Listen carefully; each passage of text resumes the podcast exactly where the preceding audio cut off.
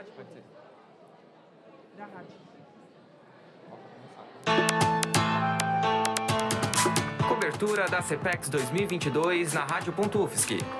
Ciência para incluir. Ciência para libertar. Rádio.UFSC é jornalismo. É ciência, é rádio. E ponto.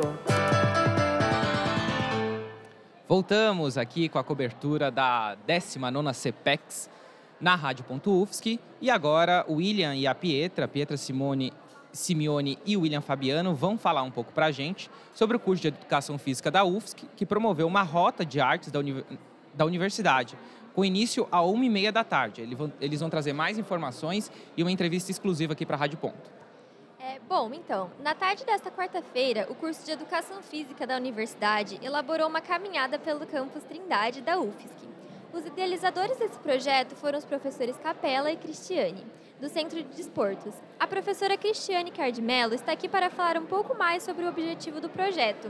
Então, professora, qual é o objetivo da rota? O que, que é, deseja alcançar com isso?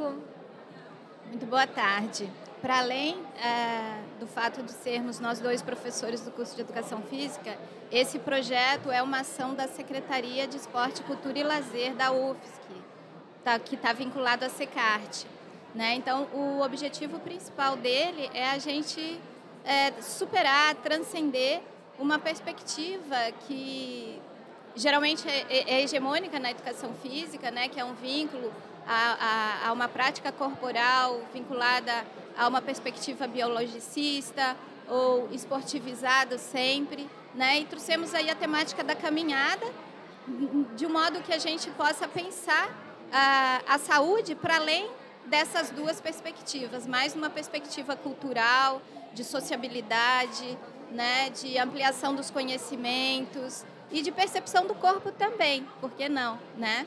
Uh, e aí fizemos uma rota, uma caminhada pelas obras de arte da UFSC, conhecendo várias obras de artes, né, os mosaicos, lindos mosaicos que existem nos prédios, os painéis de grafite, as esculturas que estão colocadas na, pelo campus, né, espalhadas pelo campus. Uh, foi uma experiência muito interessante, foi a primeira vez que fizemos isso, né, foi muito interessante. Pretendemos dar continuidade a essa, a essa ação. E a gente entende que a gente caminha todo dia, né, e a caminhada tem diferentes é, modos da gente entender, diferentes significados, né, então a gente caminha para poder perder peso, né? Mas a gente também pode caminhar para reivindicar direitos, a gente pode caminhar para ampliar nossos conhecimentos, para admirar coisas bonitas, né, da, da, própria natureza, mas também daquilo que os homens produzem, os homens, as mulheres, né, os seres humanos produzem é, com as suas mãos a arte, né? E as obras de arte aqui na UFSC, elas expressam muito a própria história da UFSC, né? trazem informações sobre a história da UFSC, sobre a história de Santa Catarina, a cultura de Santa Catarina, né? de Florianópolis. Enfim, é uma, foi uma experiência muito bacana. Sim, com certeza. Eu gostei muito. É... É, ao longo da rota, conhecemos diferentes tipos de artes de são, que são percebidas no dia a dia, né? que não são entre elas estão o Museu do Brinquedo da BU, o Guardião, o Silêncio do Tempo e o Relógio do Sol, né? É, e finalizamos a rota com um piquenique comunitário no CFH, onde os alunos envolvidos receberam papel e carvão vegetal para eles mesmos elaborarem uma obra de arte. A caminhada contou com a participação de alunos de educação física, bolsistas, visitantes e estudantes do ensino fundamental e do ensino médio da escola Júlio da Costa Neves da Costeira. Pietra Simeone e William Fabiano para a cobertura da CPEX 2022 para a Rádio.UFSC. Muito bem, muito bem. Pietra e William falando um pouquinho aqui sobre as rotas. E nós vamos agora para uma entrevista com a Ana Carolina Dionísio. A Lara Roberta vai trazer um pouquinho para a gente. Ela é da CEPAGRO e vai falar um pouco sobre agroecologia e desenvolvimento Lara Roberta, muito boa tarde. Boa tarde, estou aqui com a Ana Carolina Dionísio, da CEPAGRO, como o Gabriel já falou. E a gente vai abordar um pouquinho sobre a agroecologia e desenvolvimento, que é a, a, o stand né, da, da CEPAGRO. É, eu queria saber qual é a importância de, você, de vocês exporem assim para a comunidade acadêmica e também externa à UFSC essa, essa questão do, da sustentabilidade, da agropecuária familiar também. Bom, certo. Boa tarde, então, pessoal. É, o, só falando rapidinho, né, o CEPAGRO é uma organização é, não governamental, mas a gente está sediado dentro da UFSC no Centro de Ciências Agrárias, né, ali no, no Itacorubi. Né? E aí a gente está aqui na CEPEX mostrando um pouco do nosso trabalho junto com outros laboratórios do CCA ligados à temática de agroecologia e desenvolvimento rural sustentável, né? E por que, que a gente entende que é importante trazer isso, né? Bom, num país como o Brasil, né? Que a gente é considerado uma grande potência do agronegócio, mas ao mesmo tempo a gente está aí nesse quadro, temos 33 milhões de pessoas passando fome, né? E ao mesmo tempo já tá, é, já tem diversas, é, é bem explícito, né? como o modelo hegemônico agropecuário de produção de alimentos industrial baseado no desmatamento e no uso abusivo de agrotóxicos tem um impacto pesado para o meio ambiente, para a saúde das pessoas, a gente então traz aqui a noção da agroecologia, da importância da agricultura familiar para promover uma maneira mais sustentável de produzir e também de consumir alimentos, né? Então, assim, a gente, o que, que é agroecologia, né? A gente entende que a agroecologia é uma ciência, é um movimento e é uma prática, né? Ela é uma ciência é, no sentido de produzir conhecimento não só acadêmico, mas também valorizando conhecimentos tradicionais, né? Tanto das famílias agricultoras quanto de comunidades indígenas, quilombolas, ribeirinhas, né? É um movimento, então, está muito ligado a movimentos campesinos, aos movimentos indígenas, né? E também a gente tem uma forte atuação política, né, do CEPAGRO, então a gente participa de é, conselhos, de fóruns, de espaços de construção de políticas públicas, né, para a agricultura familiar e para a agroecologia. E é também uma prática, né? Então é a prática principalmente de produzir alimentos saudáveis, né? É, e que conservando também a natureza. Né? E, a, e a gente acredita, né, como CEPAGRO, a nossa missão é promover a agroecologia no campo e na cidade, né? E a gente tem como visão, o lugar que a gente quer chegar é democratizar a produção e o consumo de comida sem veneno no campo e na cidade. Né? A gente acredita, luta e trabalha na noção de que a gente pode sim alimentar a população com comida de verdade e, se não totalmente sem veneno, com muito menos veneno do que a gente vem consumindo é, atualmente. É, uma conversa que a gente teve com a senhora antes, você disse que já estudou aqui no curso de jornalismo, né? Muitos que nos assistem são estudantes ou até mesmo nós que fazemos aqui a Rádio Ponto.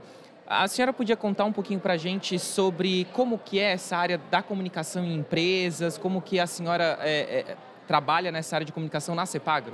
Ah, tá, legal, legal.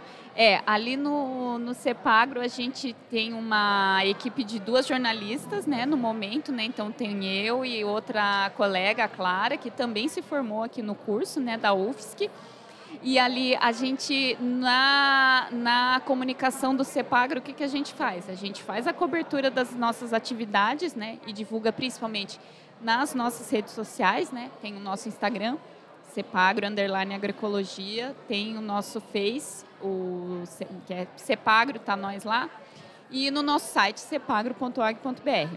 Tem a parte de, então, cobertura das nossas atividades, tem a parte de produção de materiais, então o CEPAGRO, como que a gente atua, né?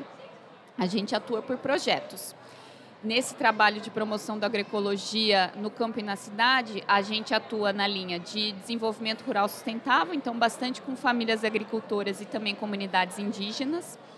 Também é, agricultura urbana, né? então trabalhando muito com hortas comunitárias na cidade.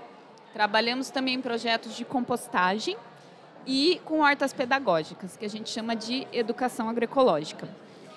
E é, geralmente nesses, nesses projetos né, envolve também uma produção de materiais, né, tanto de vídeos quanto de publicações. Né? A gente produz muitas publicações que a gente chama de sistematização de experiências, ou seja, a gente desenvolve um projeto, vamos dizer, de compostagem. A gente produz uma publicação para ficar como se fosse um manual para se outras comunidades quiserem usar aquele material, é, implementar aquele projeto, tá ali a publicação mostrando como que faz. A gente tem também aqui um guia que a gente tem para professores trabalharem com hortas pedagógicas, né? A gente tem publicações na linha de é, técnicas de manejo e conservação do solo. Então, isso é uma parte também, né? A gente desenvolve também algumas oficinas que a gente chama de comunicação popular, né? Então, principalmente trabalhando a parte de fotografia, audiovisual, é, com diversos tipos de comunidades, né? Desde grupo de mulheres agricultoras até daqui daqui uma a gente no mês passado a gente fez numa aldeia Guarani ali em Biguaçu. Semana que vem a gente vai dar uma oficina no Quilombo Vidal Martins aqui na, na ilha, né? Então tem essa parte e também a gente pela nossa maior desenvoltura ali na parte de texto, né? É, e muito isso, devido muito à nossa formação aqui no curso de jornalismo, a gente atua bastante com o pessoal na construção dos projetos, na escrita de projetos mesmo. Né? Então, quase sempre, quando se forma ali a equipe para escrever um projeto, para buscar financiamento para as atividades, ou tá eu ou tá a Clara ali junto para facilitar ali a construção do texto. Então, bastante essa é a nossa. Ah, e outra coisa que a gente faz bastante também, isso é, cresceu muito durante a pandemia, né? É a realização de webinários. Então a gente é ligado com organizações de vários países da América Latina, né? Então a gente está bem central ali nessa organização e mobilização para esses webinários. É, que falam sobre diversas práticas e, e é, dinâmicas na, na agroecologia. É isso. Muito obrigado. Imagina, eu que agradeço. Convido o pessoal então a seguir nossas redes sociais. Cepagro Underline Agroecologia no Insta e Cepagro no Face. Muito obrigada, Ana, Calori, Ana Calorina aqui. É, é isso, Gabriel. Podemos. Vamos fechar? Podemos fechar. Faz a assinatura. Faz o teu assinatura. Muito bem, agora a gente vai para mais um boletim. Vamos para mais um boletim com a Maria Clara, que vai trazer para a gente sobre insetos em conservação na biodiversidade. É isso, Maria? Isso mesmo, Gabriel. Vamos lá. O projeto de extensão Diversidade de Insetos do Parque Ecológico do Córrego Grande, Educação e Conservação, trouxe diversos animais para seu stand. Participante Laís Contizen conta que a exposição busca conscientizar e chamar o público visitante para conhecer o projeto. No stand estão disponíveis para observação diversos insetos, entre eles besouros e borboletas. Um ponto alto da visita é ouvir os besouros tim-tim soltarem barulhos dignos de seu nome. Por fim, Laís indica ainda um segundo projeto abordado no stand, uma pesquisa de longo prazo que busca analisar as mudanças climáticas em comunidades de besouros em lugares mais altos. São expostas imagens e materiais da pesquisa, que podem ser encontradas na CPEX até sexta-feira, dia 12. Maria Clara Sebem, para a cobertura da CPEX 2022 da Rádio.UFSC. Muito bem, Maria Clara falando aqui então sobre essa conscientização, né, sobre esse stand que ela visitou de insetos e conservação na biodiversidade. Obrigado, Maria. A gente vai agora com mais um boletim com a Sara, certo, Sara? Ela vai falar sobre é, um tubarão martelo e, e a raia, né? Ela vai falar sobre isso, um stand que ela visitou sobre esses animais marinhos. Sara. Você já pensou em ver um tubarão martelo ou uma raia pessoalmente? Aqui na CPEX você pode. O curso de Ciências Biológicas da UFSC trouxe para a CPEX tubarões, crânios de tubarões e raias para mostrar ao público. Com o objetivo de desmitificar a imagem dos tubarões assassinos, o projeto de extensão Tubarão e Raias trouxe para a CPEX um stand em que o público pode tocar e ver tubarões e raias reais, que estão conservados há alguns anos. O stand visa alertar a população sobre as extinções desses animais e a importância que eles têm para o planeta Terra. Todos podem participar do projeto. Basta fazer um mini curso que é disponibilizado gratuitamente pelo projeto. Sara Araújo para a cobertura da CPEX 2022 da Rádio.UFSC.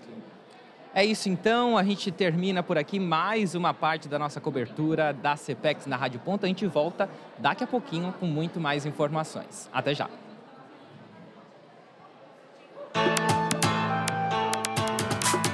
Cobertura da CPEX 2022 na Rádio.UFSC. Ciência para incluir. Ciência para libertar. Rádio.UFSC é jornalismo. É ciência, é rádio. E ponto.